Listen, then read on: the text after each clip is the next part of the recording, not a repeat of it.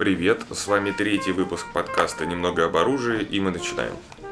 Гоша, о чем сегодня пойдет речь? Сегодня, можно сказать, уникальный выпуск. Это первый выпуск, который мы записываем трезвые. И э, первый выпуск не об какой-либо оружейной системе или юридических аспектах, которые были до этого, а непосредственно о человеке, который при этом внес огромный вклад в развитие оружейной культуры, оружейного спорта и много чего другого. Сегодня я вам расскажу о Джонни Дин Купере, он же Джефф Купер. Давай тогда начнем. И мы начинаем. И мы начинаем. И мы да. начинаем. Джефф Купер это один из самых уважаемых людей в оружейной среде. За пределами оружейной среды его знают довольно плохо, но тем не менее он там часто упоминания о нем мелькают там во всяких фильмах а, на военную тематику и прочее. С чем это связано? Это связано с тем, то, что он со- создатель инновационных, действительно инновационных техник стрельбы. Он э, создал новый калибр боеприпасов. Он э, ввел некоторые новые оружейные термины. И, в принципе, делал много, много чего важного и полезного, о чем мы вот в этом подкасте подробнее расскажем. Ну тогда давай начнем с того, что возьмем какую-то небольшую краткую биографию с датами. Ну, как говорится, начнем сначала. Родился он в 1920 году, 10 мая в Лос-Анджелесе.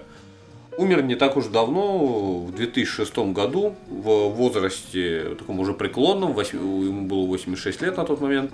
Мгм. Вот. Но нас, в общем, интересует период вот между этими двумя датами. Хорошо.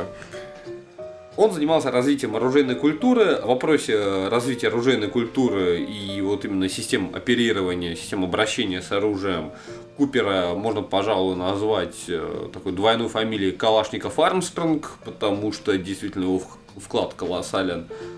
Арм- Армстронг какой? Армстронг, который... Играл на трубе? Нет. Тот, который вышел А. на Луну. Практически. Тот, который э, создал винтовку, которая, которую мы знаем как М16. Хорошо. Купер человек образованный, действительно он очень образованный, у него несколько образований, одно из них военное, которое он получил там же в Лос-Анджелесе, когда проходил курсы подготовки младших офицеров при корпусе морской пехоты США. Второе высшее политологическое образование он получил в Стэнфорде, а также у него есть еще юридическое образование. В общем, человек он довольно умный и начитанный. Э, И сам по себе, конечно, довольно интересный Был. был, к сожалению. Военная карьера его начинается в 1941 году.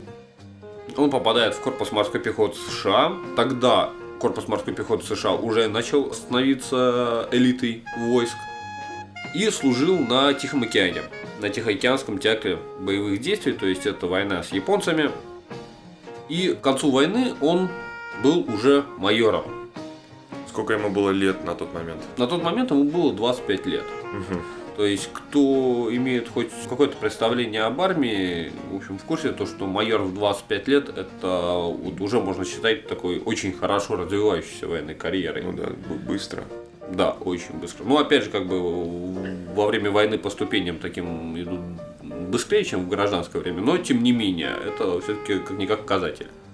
После победы он э, продолжил служить в армии до 49 года, ушел в запас, но в запасе пробыл недолго, потому что скоро, скоро вскоре началась Корейская война 50-53 годов, о которой у нас в стране почему-то знают очень мало, и я думаю, надо будет тоже отдельный подкаст по ней сделать. А, В общем, война в Корее, э, коммунисты против капиталистов, условно говоря, Северная Корея против Южной. Вот, собственно, так Северная и Южная Корея появились. И он принимал в этом непосредственное участие. И по окончанию войны он уже имел звание подполковника. И на тот момент ему было 33 года. То есть подполковник в 33 года. То есть э, следующий этап полковник, после него уже идут генеральские звания. И таким образом Купер за 12 лет службы прошел по карьерной лестнице в корпусе морской пехоты США путь, который там обычно занимает 19 лет. То есть 19 лет, а он Это- уложился в 12. Это 19 лет, э, когда ведутся боевые действия, или э, когда все спокойно? Ну, когда все более-менее спокойно. Ага. Вот. Ну и, соответственно, по окончанию войны был уволен в запас. Сам он этого не хотел, но ему как бы сказали, чувак, ну, уже как бы здоровье у тебя не то, видимо, и поэтому давай-ка ты все. В 33 года человеку, так сказать. Мне было бы обидно. Чем он дальше стал Не, заниматься? хотя если бы мне сказали такое в военкомате пару лет назад, мне было бы вообще ни разу не обидно. Дальше, в общем, на самом деле, он пошел по такому вот пути, не знаю, римских ветеранов, он стал обучать детей тому, как правильно жить. Ну, точнее, в конце 50-х, начале, до начала 70-х годов он преподавал в колледже, и он преподавал историю. Ты же говорил, что у него было юридическое образование, военное и... э, Я забыл. как раз таки высшее историческое образование он в это же самое время попутно получал в Риверсайде. Ага. Это тоже такой вот э, топовый, топовый вуз американский считается. Но как бы, как я понял, преподавать он историю начал до того, как у него было оконченное а, высшее историческое образование. Вот. Но, тем не менее, он мог себе это позволить, потому что, в общем, человек был довольно начитанный, в принципе, высшее образование уже есть, и военной карьеры, ну, в общем, все дороги открыты. Четыре высших образования, это серьезно. Да, почему бы и нет.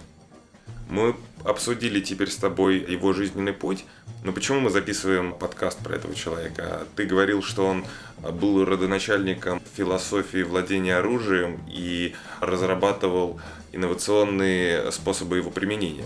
Ну, э, не совсем так. Он э, не был родоначальником философии владения оружием. Эта философия появилась до него, но он ее весьма сильно развил. С чего это все пошло? На протяжении всей, в общем, своей жизни Купер, он очень любил стрелять. Причем он любил это не как хобби, а вот подходил к этому с научной точки зрения. Он изучал ее, изучал, как э, ведет себя тело человека во время стрельбы, вот организм. И в 1976 году он э, основал American Pistol Institute. Ну, Американский институт пистолетов, не знаю, как это можно локализовать на русский. Где он правоохранителям, военным и, в частности, гражданским лицам, там, групповые индивидуальные занятия, преподавал уроки по обращению с пистолетом, ну, а помимо пистолета, также с ружьем и там, с винтовкой, с карабином. А чему там конкретно учили? Купер учил практическому использованию, вот, э, что касаемо пистолета, пистолет как оружие самообороны. И, э, в принципе, популяризовывал стрельбу из пистолета, в частности, с удержанием с двух рук. До Купера в основном. Все стреляли пистолетов с одной руки, да. Да, да, да. То есть это была еще такая очень э, старая тема, которая пошла там еще там, с 19 века. То есть а, посмотреть там любые фильмы про Первую мировую войну, э, даже документальные, там с пистолета все стреляют вот так вот с одной руки. У нас э, до сих пор э, полиция при сдаче зачетов ну, зачастую стреляет вот с одной вытянутой руки, что нифига неудобно. Он же... э, Чем это обусловлено? Ну, вот полиция в России.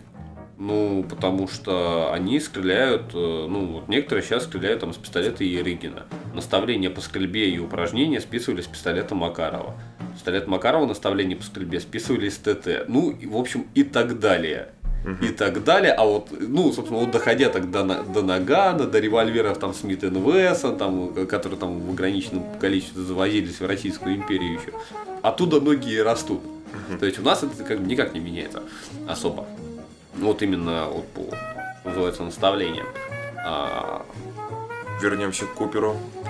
И он, э, в частности, в вопросе развития пистолетов вывел, э, что называется, такой вот идеальный э, концепт, вот именно концепт самооборонного пистолета и его использование, естественно. Как выглядит вот современный пистолет и его использование вот, вообще по Куперу? Первое, что должно быть, это он должен быть полуавтоматический и довольно большого калибра. Большой калибр это 45 ACP.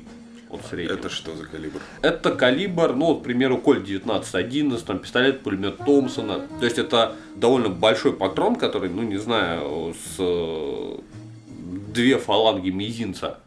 С большой тяжелой пулей, который, э, ну, имеет очень сильно останавливающее действие. Потому что американцы во время своих там войн со всякими племенами они э, заметили то, что там, мощности их пистолетов не хватает, потому что у них там были вот мелкие калибры, там, ну, вот те же самые 7,62, там, три линии и прочее.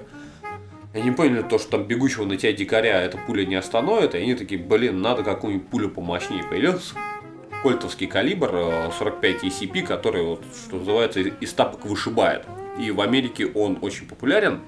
Но, а, правда, он так сильно бьет по рукам, имеет довольно большую отдачу, и э, Кольт, э, ой, Кольт, э, Купер вывел, создал свой калибр, который, в принципе, сейчас тоже так потихонечку развивается вот до сих пор. Это 10 мм авто. По мощности он средний между вот как раз кольтовским 45 ECP и 9 на 19. 9 на 19 это что за калибр? Это еще немецкий калибр, э, получается, конца 19-го, начала 20 века, пистолетный. Пожалуй, самый известный э, его пожиратель это пистолеты Glock, пистолеты ЧЗ, пистолет Ерыгина. Э, из новых, которые наши слушатели могли вот видеть в новостях, это пистолет Лебедева, который выглядит как такой крутой бластер и говорят, очень удобно, вот очень хочу с него пострелять. Вот, и в общем это самый популярный на земле пистолетный калибр. Угу. Вот, и Купер, он вывел свой калибр 10 мм авто, который вот является нечто среднее. То есть он по отдаче чуть мощнее 9 на 19, по останавливающей силе чуть поменьше 45 калибра, но при этом э, при стрельбе им довольно удобно оперировать, э, ну, оружие под этот калибр, и она имеет э, нормальное останавливающее действие.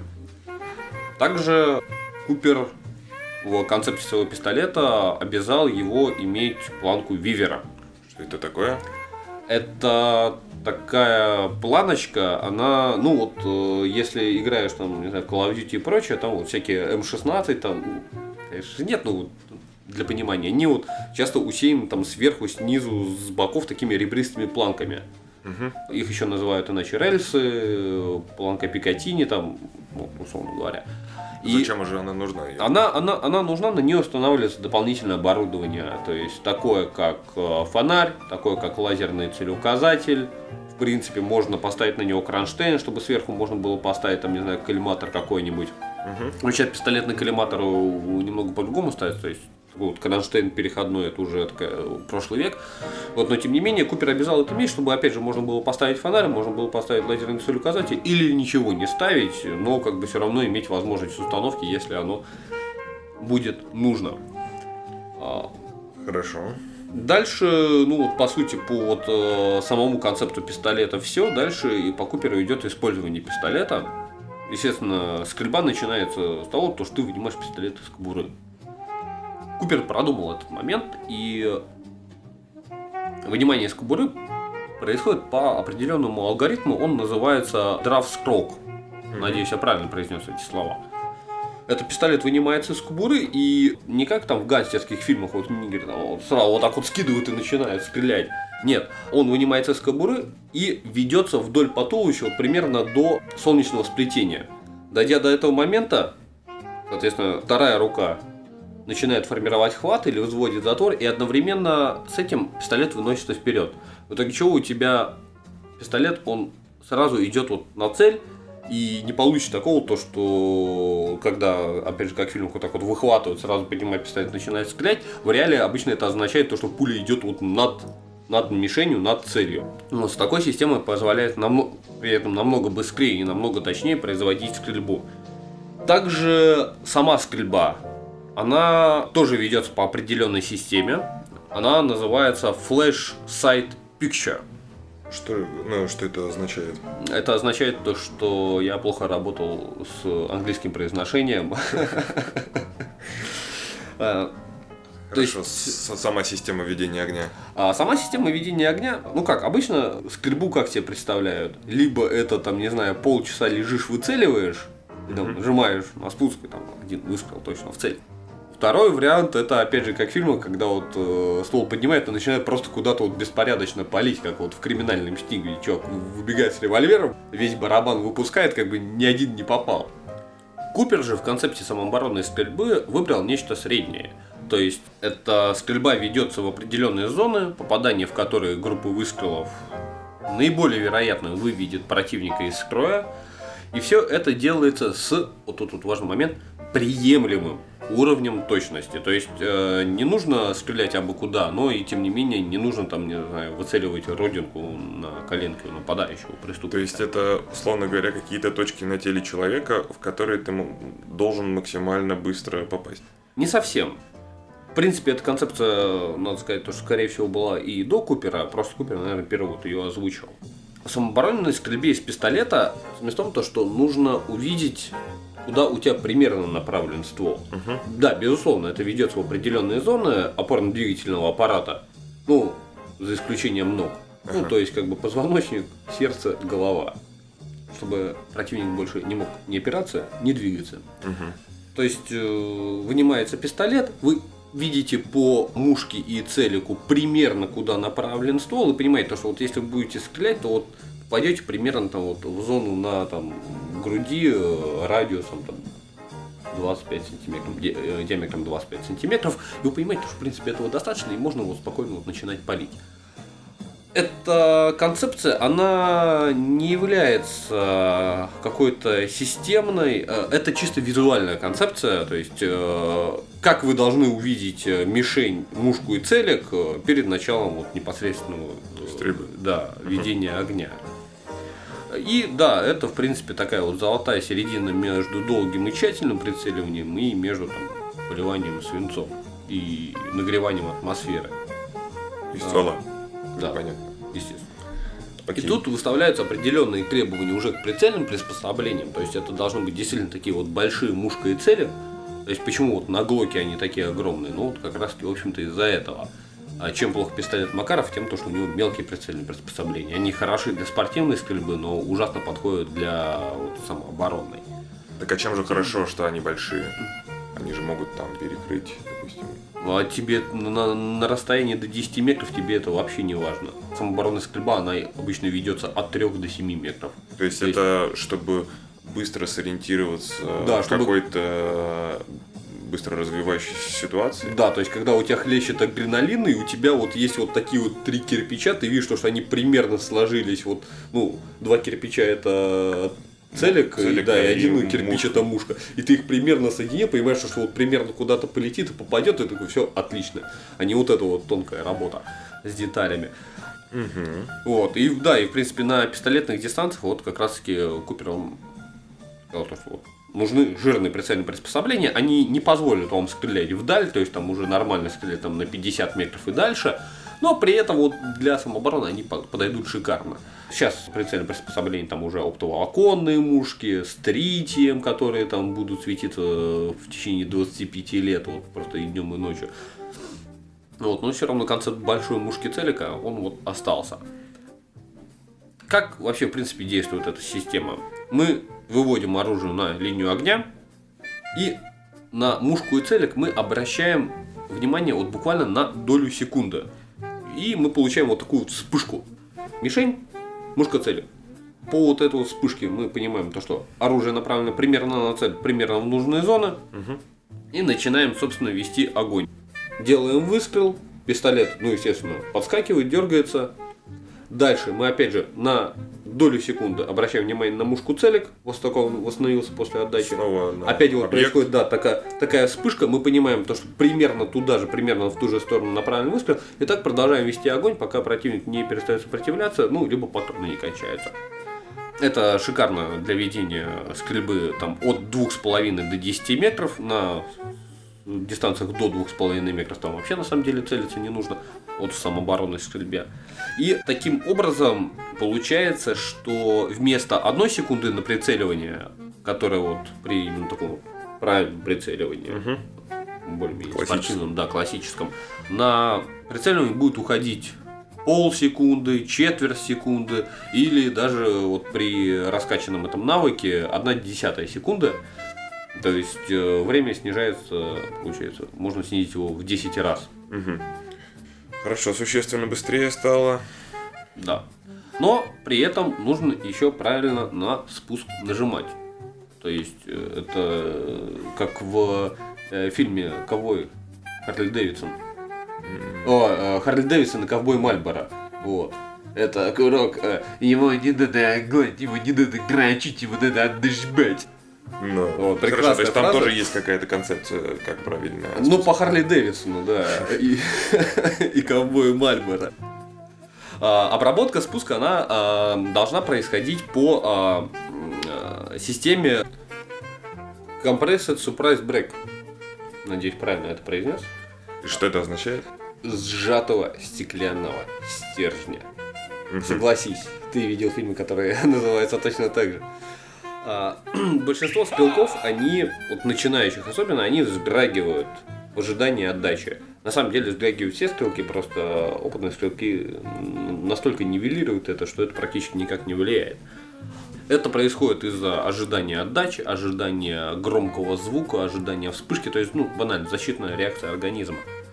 Вздрагивание в ожидании, оно приводит к тому, то, что стрельба получается неточной. С этим надо бороться, с этим борются. И поэтому в обиход вошла система стеклянного стержня. Это то есть, когда вот ты нажимаешь на спуск, когда ты его выжимаешь, ты его выжимаешь, как будто бы ты сжимаешь, ну, оказываешь давление на стеклянный стержень, и ты не знаешь, когда он сломается, и э, момента вот именно выстрела ты не ожидаешь. Мгм. Ну, потому что, как бы, если сжимать стеклянный стержень, он ломается всегда в самый, ну, внезапный момент. Окей. Внезапно. Но это довольно долгая техника стрельбы, поэтому Купер довел систему стеклянного стержня до сжатия стеклянного стержня. Это когда вы, ну вот как бы объяснить, нажимая на спуск, вы его сжимаете как стеклянный стержень, но сжимаете как стеклянный стержень с намерением его как раз таки сломать. Мгм. Это ухудшает кучность, точность стрельбы, но опять же на вот дистанциях там до 10 метров э, в самообороне это не особо важно. Но при этом делает стрельбу более такой быстрой, то есть для самообороны, что называется, пойдет, для спорта не очень. Так это получается, типа, ты должен э, резко нажать просто на... А, нет. Его не надо дергать. О. Не, ну почему я не продергать, то есть ты его, типа, раз... Нет, ты положил, ты положил э, палец на спуск, Мгм. и ты, в общем, начинаешь планомерно на него давить. То есть не надо вот этого вот резкого нажатия дергания, потому что тогда у тебя Ствол там, идет. э, да, уже там, не знаю, на 5 метрах можно вообще нифига не попасть никуда. Мгм. Ну, точнее, попасть, но туда, куда ты не хочешь. Вот. А вот именно вот так вот выжимать его, Мгм. вот, в общем, да, как стеклянный стержень, который ты, в общем-то, хочешь сломать. Я понял. Вообще я не хотел никогда ломать стеклянные стержни Да? по жизни. Блин, ну, у тебя, у, тебя, у, у тебя, видимо, не было детства на стекольном заводе. Ну, у меня, правда, тоже.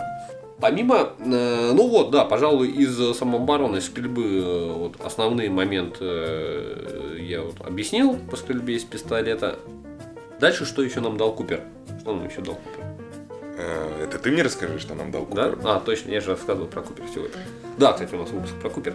Он э, в- э, разработал систему положений оружия. То есть, когда оно вот у вас дома хранится, А, я понял. да. Он вывел э, несколько таких состояний оружия, соответственно, с четвертого до нулевого. Тогда расскажи, пожалуйста, что они значат. Ну, условно говоря, вот, вот у меня дома есть дробовик. Угу. Положение номер 4. Это, если он у меня там, не знаю, находится с пустым патронником, с пустым магазином, курок у него не заведен, Угу. Все спокойно, все отлично, я ничего Это не как будто ожидаю. мы принесли его из магазина только-только и положили в сейф. Ну да, грубо говоря, так. То есть, э, когда, в общем, ничего не предвещает беды. Угу. Положение номер три. Патронник пуст, но при этом магазин набит. Если это там, не знаю, какая-нибудь сайга, там автомат Калашникова, там М16, там магазин он набит и пристегнут к тому же. Но курок, опять же, не взведен. Но, тем не менее, довольно быстро можно привести его к бою. Но оно, опять же, все-таки оно стоит, оно стоит в мире, Угу. никто не ожидает войны, но оно к нему готово. Угу. Положение номер два. Это патрон в патроннике, магазин полон, пристегнут, но как бы вот курок все равно еще не взведен. Но это на определенных системах, там это больше так вот для пистолетов касается. Это когда, в общем, опять же, ничего еще не предвещает беды, но она вполне возможно может появиться. И как бы вот Мы максимально да, готовы. да, да, да, ты, ты, ты к ней готов. Положение номер один. Патрон в патроннике, магазин полон, пристегнут, курок взведен, оружие стоит на предохранителе. Это когда жопа уже начинается. Мгм. Но мы еще не стреляем. Мы, э, мы, еще, мы еще не стреляем, мы не хотим случайного выстрела, но как бы вот мы понимаем то, что сейчас, скорее всего, будет какая-то заварушка. И положение номер 0 это то же самое, что положение номер один, то есть патрон в патроннике, магазин полон, пристегнут, курок взведен, но оружие не на предохранителе.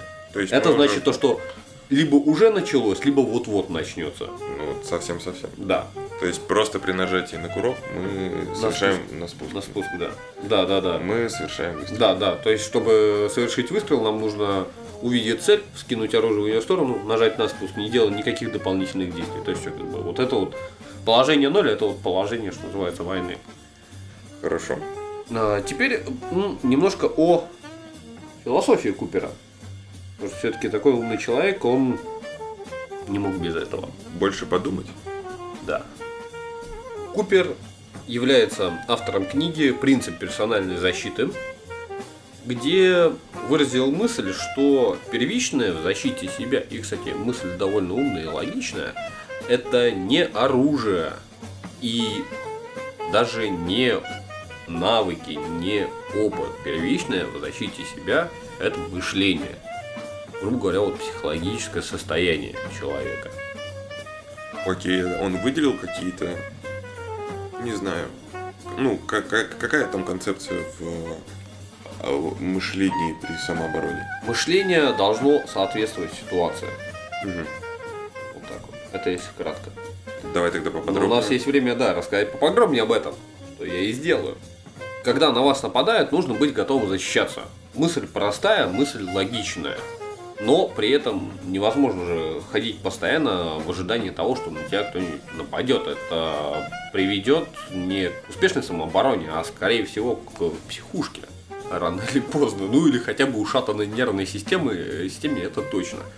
Купер э, разработал цветовой код для этого, чтобы, оценивая окружающую обстановку, вы могли приравнять ее к определенному цветовому коду опасности и действовать соответствующе. Сейчас я об этом расскажу поподробнее. То есть это такая система, э, которая регулирует ваше мышление в определенной обстановке. Оценивая ситуацию вокруг, вы при- придаете ей определенный цвет. Мгм. То есть это белый, желтый, оранжевый или красный. Впоследствии к нему добавился еще и черный. Так, давай поподробнее про цвета.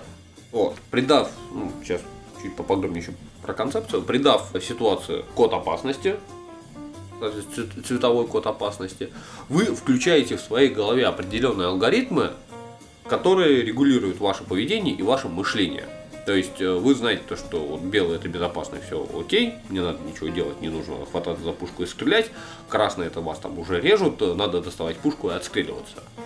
И эта система, она помогает как раз преодолевать э, психологические барьеры, которые находятся у человека, потому что, как бы, ну, человек, в общем-то, он ну, не особо создан, чтобы убивать других людей, но иногда это делать приходится.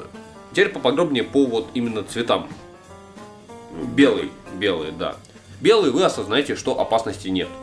Для простоты я буду говорить, э, как это воспринимается у оружейников, но для простоты сравнения я буду также приводить пример, как это было бы, если бы Купер э, развивал бы автомобильное вождение. Хорошо. Аналогия мне А, нравится. Да. Белый, вы осознаете, что опасности нет. Потому что белый это хорошо. Белый Дел- де- делает прекрасно. Вы расслаблены, не беспокоитесь об окружающей обстановке. Вам ничего в принципе не угрожает, не угрожает вашей жизни. Где такое мышление допустимо? Оно допустимо дома или в другой знакомой обстановке с хорошо знакомыми людьми. Например, сейчас с Да, микрофоном. да, да. Вот, например, сейчас, то есть, да, вот сейчас я нахожусь в, в белом цветовом спектре. В оружейном плане это звучит как мне стрелять не придется. Если бы я был автомобилистом, то это бы значило то, что вот моя ласточка, она стоит в гараже на охраняемой парковке, то есть беспокоиться не о чем. Следующим идет желтый цвет. Желтый вы не видите опасности непосредственной, ничто к ней не располагает, но вы осознаете возможность появления такой опасности в обозримом будущем. То есть, выходя из дома, к примеру, вот, там, вы берете там, с собой там, пистолет или перцовый баллон не потому, что вы ожидаете, что на вас кто-то нападет, а в принципе потому, что на улице на людей нападают, и такое может случиться с вами сегодня. На самом деле это может быть даже, как бы, даже без оружия, не обязательно оружие с собой иметь, но вы просто как бы, понимаете, что вот, в общем, ситуации бывают разные. Давай проведи тогда автомобильную аналогию. А, ну, сейчас вот э, чуть попозже. То есть вы оцените вокруг незнакомую обстановку, незнакомых людей. В принципе, в принципе, да, как я уже сказал, оружия может и не быть. Это значит, то, что вы, в общем-то, просто клювом Не щелкайте. не щелкаете, да. В автомобильном, ну, в плане дорожного движения, это, вот, не знаю, переходите дорогу, смотрите направо-налево. Вы же не ожидаете, что у вас собьет машину. Ну, вы понимаете, то, что как бы так, такое в принципе возможно, поэтому нужно посмотреть налево, нужно посмотреть направо. То есть это не то, что особо много времени занимает и не особо напрягает вот именно сознание. То есть в желтой обстановке можно находиться очень долго. Тогда дальше давай. А, Оранжевый. Не, не, не, вот еще немножко. А, а желтый. Такое состояние, как я уже сказал, оно для человека, в общем-то, не напряженное. Вы просто смотрите по сторонам, вы оцените обстановку вокруг, потому что вокруг как бы есть незнакомые люди. В желтом как раз состоянии постоянно находятся водители. Мгм. Они находятся в нем постоянно. То есть, а, если у оружейников желтое состояние, это значит, возможно, мне придется стрелять. Звучит, конечно же, дико, но тем не менее. Если приводить э, аналогию с водителем, то это когда человек садится за руль, э, он понимает, что возможно мне сегодня придется применить экстренное торможение. Это не значит, что, что а, ты собираешься экстренно тормозить сегодня. Это не значит, что, что, что ты собираешься в кого-то стрелять сегодня. Но, как бы, в общем, такая ситуация теоретически, гипотетически сложиться может. Поэтому ты просто смотришь по сторонам. То есть, э, грубо говоря, желтая зона, она наступает сразу, когда ты выходишь из квартиры. Хорошо. Дальше Да. можно про оранжевый. Да, поговорить. дальше уже э, идет оранжевая зона, потому что про желтую уже вроде как все рассказал. Оранжево это появляется объект, который наиболее вероятно может оказаться источником опасности. Он э, вот в плане человека привлекает внимание тем, что делает что-то ну, немного неправильное или подозрительное. Вы продолжаете, в общем, следить по сторонам, вот как на желтом уровне, а, но этому объекту вы уделяете особое внимание как потенциальному источнику угрозы. А в оружейном плане это звучит как «возможно, мне сегодня придется стрелять именно в этого человека». Опять же, звучит дико, но на самом деле таковым оно не является. Сравнивая с автомобилем, это звучало бы как? Так, здесь зона ограниченной видимости, рядом школа, где только что закончились занятия. Нужно быть предельно внимательным, высока вероятность, что из-за там припаркованной машины выбежит ребенок. И Вот, придется да, и применить- придет, да, и придется применить экстренное торможение, чтобы не допустить беды. То есть опасность, она в принципе вероятна. Она, в общем-то, практически там более чем реальна. Но переход в оранжевую зону не побуждает вас к каким-либо активным действиям, типа там, достать пистолет из кобуры, но, в общем, требует от вас быть к этим действиям готовым И требует определенную осмотрительность проявлять. Например, вы идете домой через э, темный парк, это вы находитесь в желтой зоне. И тут навстречу вам идет несколько человек подозрительных. В общем, вы находитесь в желтой зоне, но именно эти люди, они переводят вас в оранжевую зону, потому что они могут быть источником опасным, потому что ситуация располагает. Не, это не значит, что нужно доставать пистолет и направлять на них. Безусловно, конечно же, нет. Потому что они там вполне возможно просто домой тоже с работы идут. Если они спокойно проходят мимо, отлично. Вы опять из оранжевой зоны в возвращаетесь, да, возвращаетесь в желтую зону. Почему? Потому что как бы они являлись возможным источником опасности, но, как бы, что называется, пронесло. И, в общем, все хорошо. То есть не нужно доставать средства самообороны, но нужно быть готовым, там, не знаю, достать их и применить, или, там, не знаю, отмахаться, там, или просто убежать. Как бы, нужно там, прогадать пути. Ну, прошли мимо, отлично. Вы возвращаетесь в желтую зону, идете дальше вот, в желтой зоне домой. Красные. Красная зона, по Куперу она была последней. Это непосредственно бой, то есть начало столкновения. Как только вы посчитали, что уровень угрозы из оранжевого перешел в красный, Это должен быть вот такой вот триггер. Такой, оп! И все, вы должны при, э, предпринять любые действия, которые спасут вас. Думаю, понятно, то, что в автомобильном вопросе э, вот красная зона у водителя, она начинается, когда вот ты видишь, то, что как раз из-за припаркованной машины выбежал ребенок. Все, это вот такой вот триггер, то, что э, нужно, да, нужно нажимать на тормоз. Пофиг то, что ты не успеваешь там выжить сцепление, то, что там, не знаю, машина там прокается, и ты там резину на асфальте только что купленную оставишь. Вот. Нет. Наша задача да. никого не сбить. Да, да, да. Наша задача э, превратить, соответственно, ужасные последствия. В оружейном плане это значит то, что нужно доставать пушку, в общем-то, и палить, пока патрон не кончится, не знаю, заливать баллоном и убегать. Все. Это значит то, что от вас требуются активные действия. То есть, условно говоря, идете по тому же парку в желтой зоне, тут выходит какой-то подозрительный тип, вы переходите в оранжевую зону, то есть вы, в общем на нем концентрируете особое внимание, следите за его действиями.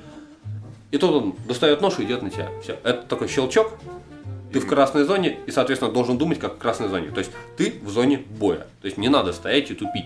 Нужно предпринимать активные действия, чтобы вот э, э, себя спасти. Иногда как бы можно обойтись и, конечно, без стрельбы, но вот тем не менее нужно быть постоянно к этому готовым, нужно быть в красной зоне, нужно быть готовым, потому что вполне возможно тебе сейчас вот действительно придется убить человека, потому что иначе он убьет тебя. То есть либо ты, либо, э, либо он. Позже э, появилось дополнение к этому цветовому коду, это черный цвет. Угу. Черный это вообще все плохо. А что, что это значит? Ну, э, я же, собственно, э, поступенчато разложил там белый, желтый, оранжевый, красный. красный да. И э, переход из этих зон, он должен быть, соответственно, вот именно в таком порядке. То есть... И обратно откатываемся также. Да, да, да. И, и такой же обратный откат. Если, к примеру, ты перепрыгнул через какую-то ступеньку или даже через две ступеньки, то это может привести к тому, то, что ты сразу попадешь в черную зону. Как бы смешно это не звучало. А, черная зона обозначает оцепенение. Обычно это приводит к смерти. То есть, вот как бы мы с тобой сидим дома, и тут через окно вламывается в грабитель. Естественно, без должного уровня подготовки мы ничего ему делать не сможем, потому что мы из белой зоны сразу перепрыгнули в красную. То есть мы как бы просто офиге... Э, офигеем, мы э, не сможем мы не поймем то, что нас пришли убивать. То есть мы... Да, учитывая, что мы сидим на 15 этаже, а, и к нам вламываются через окно. Вот, вот, в особенности, да.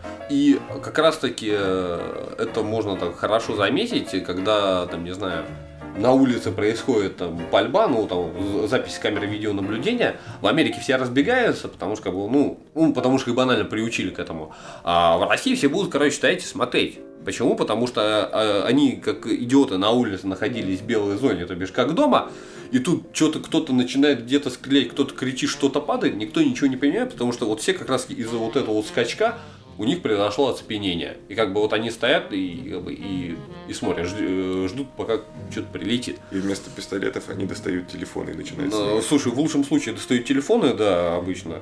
Поэтому данный переход, э, данный скачок, его нужно избежать. Потому что, потому что это очень плохо, и если как бы, нападают на вас, это может для вас очень пагубно, что называется, закончиться. То есть, в принципе, цветовая концепция Купера, она не обучает, э, не знаю, на каждого человека смотреть как на человека, которому придется присклеить. Безусловно, нет. Это, это, это, это, безусловно, неправильное понимание концепции.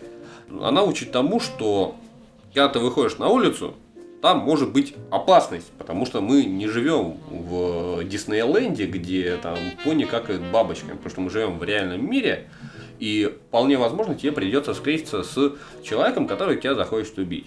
А точно так же, как э, вполне возможно, ты, выходя на улицу, можешь повстречаться с водителем, который по своему желанию или без такового может тебя сбить.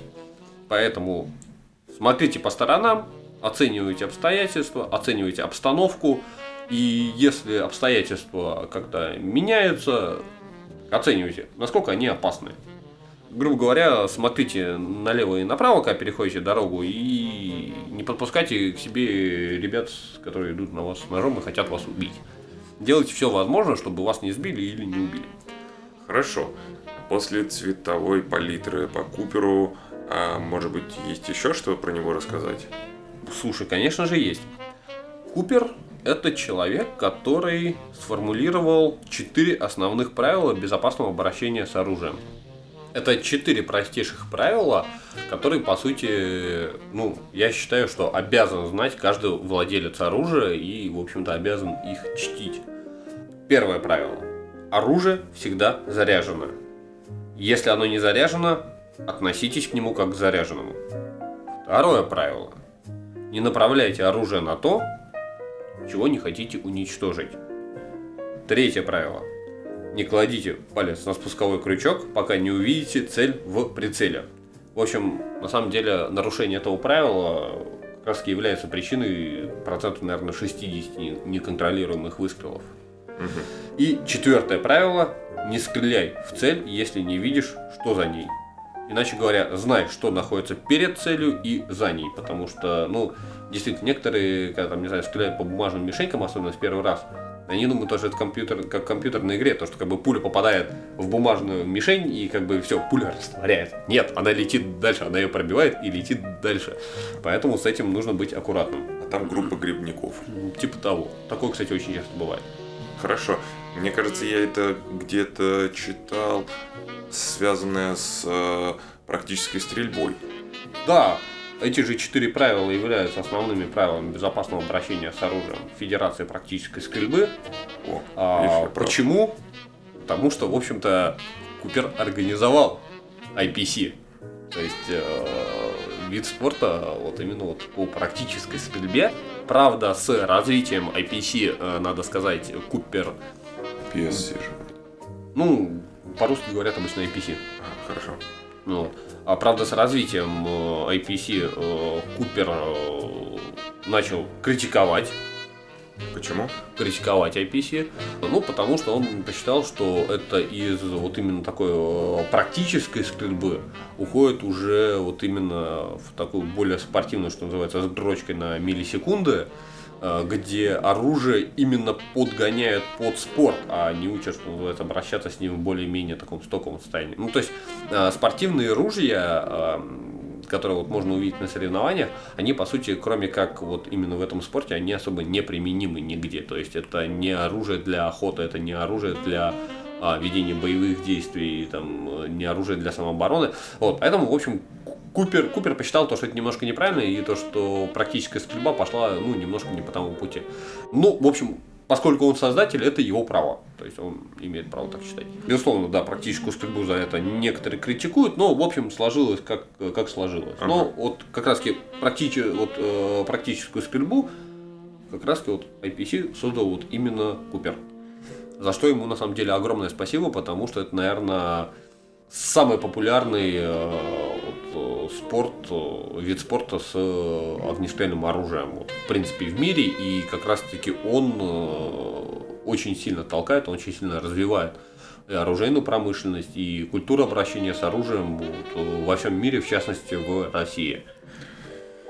Хорошо. Давай тогда, есть еще чего добавить про Купера? Я эту фразу говорю уже, наверное, третий раз за выпуск. А, ну, конечно, есть в продолжение такого, что называется, гуманитарная, гуманитарная составляющая наследия Купера. Хотелось бы отметить то, что, в общем, он, как мы уже понимаем, не изучал оружие ради оружия. То есть э, для него оружие имело больший смысл, чем вот какой-то просто механический инструмент он э, э, весьма философски относился к оружию, о чем он э, писал в своих книгах. К примеру, вот цитата из его книги о винтовке и, в принципе, истории человека и общества. Личное оружие – это то, что подняло человека из грязи, а винтовка – королева личного оружия. Винтовка – это оружие, что бы там ни говорили. Но это также инструмент власти, и таким образом она полностью зависит от морального статуса своего пользователя. Винтовка одинаково полезна, как в обеспечении стола мясом, так и уничтожении врагов на поле битвы или в сопротивлении тирании. Фактически винтовка это единственное средство противодействия тирании, поскольку граждане, вооруженные винтовками, просто не могут быть подвергнуты тирании. Винтовка сама по себе – не имеет морального статуса, поскольку у нее нет собственной воли. Естественно, она может использоваться злыми людьми для злых целей, но добрых людей больше, чем злых. И хотя злых людей нельзя наставить на праведный путь при помощи силы слов или убеждения, злые люди, безусловно, могут быть исправлены при помощи добрых людей с винтовками. Так писал Купер в своей книге The Art of the Rifle, то есть искусство винтовки. И несмотря на изначальную увлеченность пистолетами, мы видим Что Купер э, Да. как бы отмечает величие винтовки.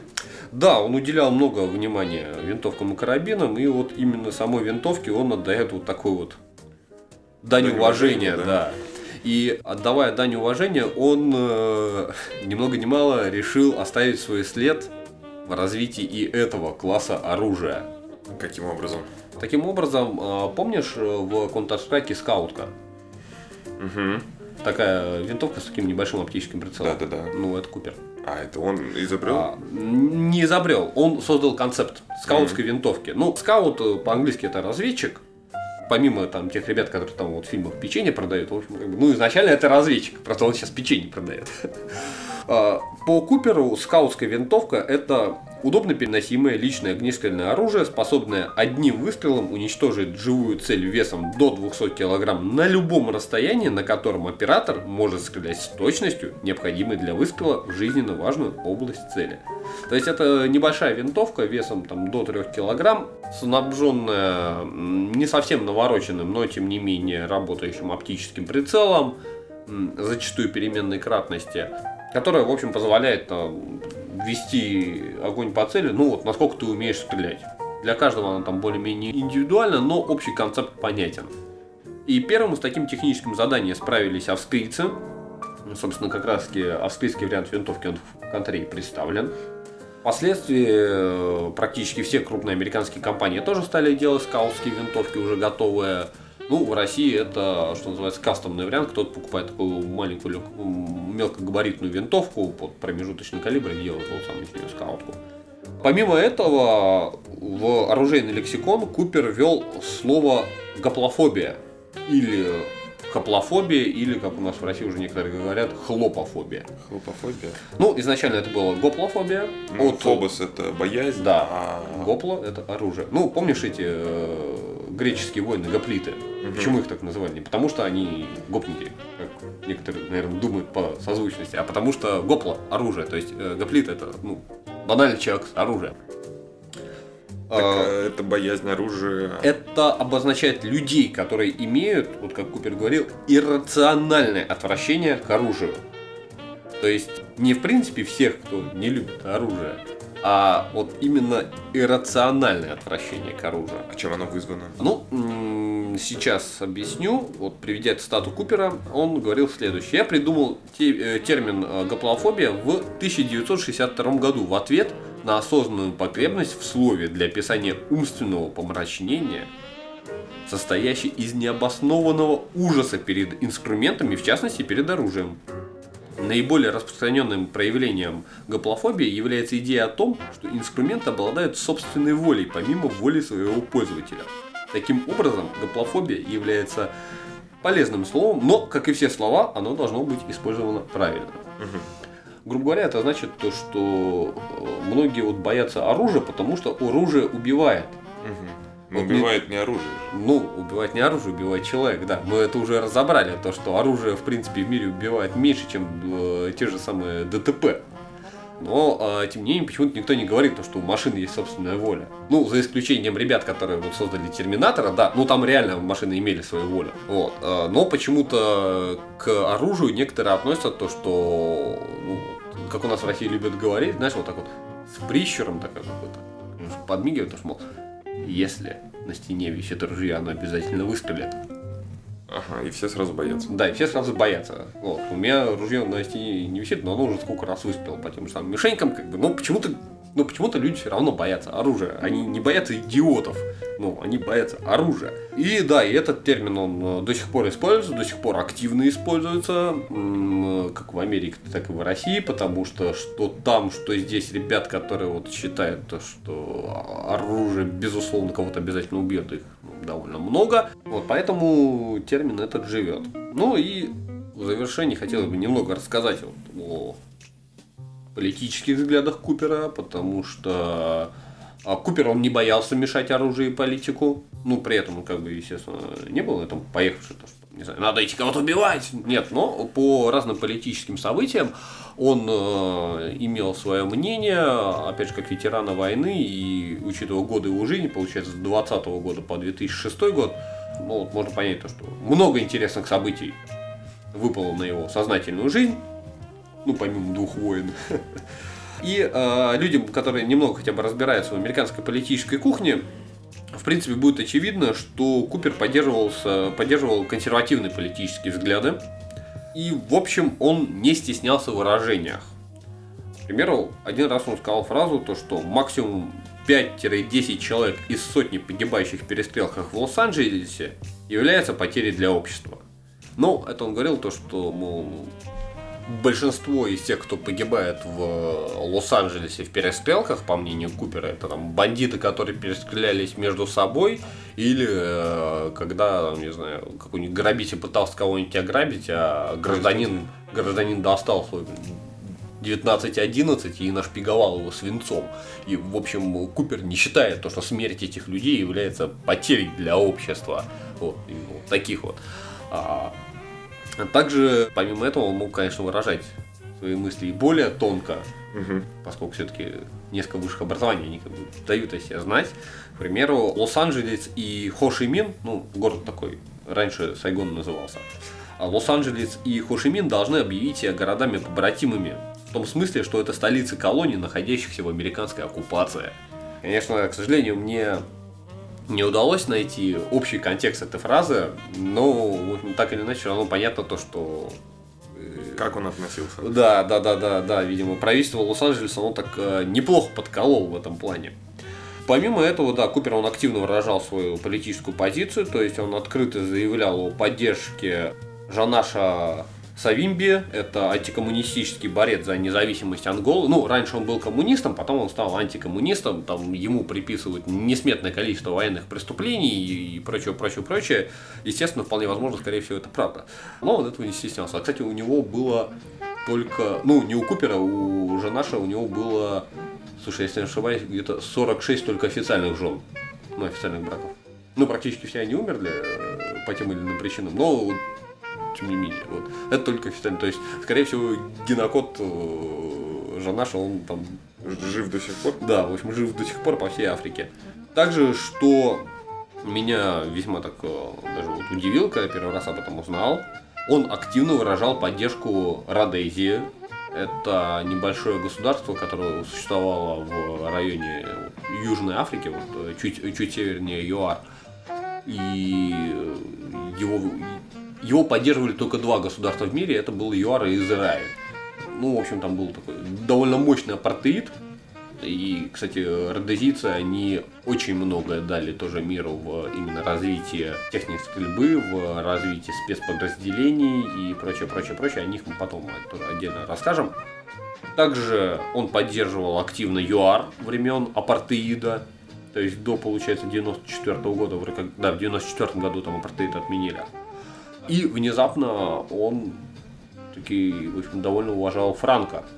А Франко это который испанский? Да, это который испанский диктатор. Ничего себе.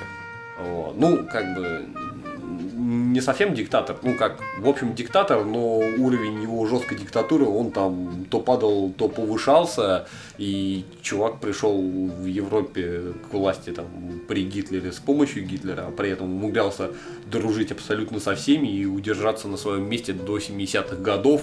То есть, э, ну, несмотря на всякие его там политические преступления, ну, надо сказать, то, что это один из выдающихся европейских лидеров. Вот, ну, в общем, э, пожалуй, о Купере все. Да. Больше нам нечего добавить. Слушай, ну, пожалуй, больше нам нечего добавить. Выпуск получился длинный, неожиданно длинный. А спасибо вам, что были с нами. Спасибо большое. Опять же напоминаем про нашу рубрику с вопросами. Пишите нам комментарии, конструктивную критику. Мы будем над собой работать и улучшать данный подкаст. До скорых встреч. Пока.